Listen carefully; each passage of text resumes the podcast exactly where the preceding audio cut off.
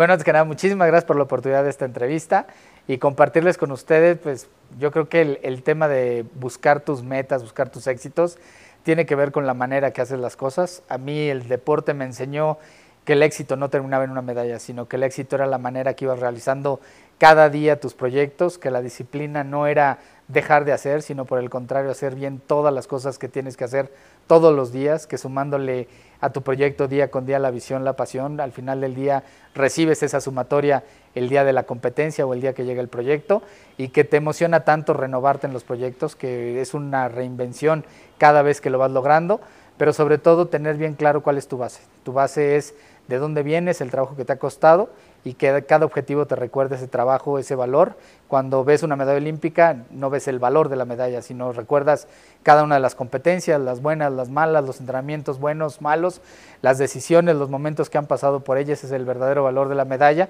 y al final del día eso es lo que te recuerda el día a día en el trabajo. Así que si le quieren apostar a sus sueños, vale la pena soñarlos, pero hay que ponerse a trabajar día con día.